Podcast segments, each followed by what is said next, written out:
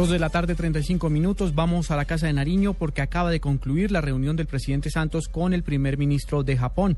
Colombia y Japón acordaron acelerar las gestiones para concretar un tratado comercial entre ambas naciones enfocado en los sectores tecnología, textil y automotriz. En la sede de gobierno está Alexi Garay.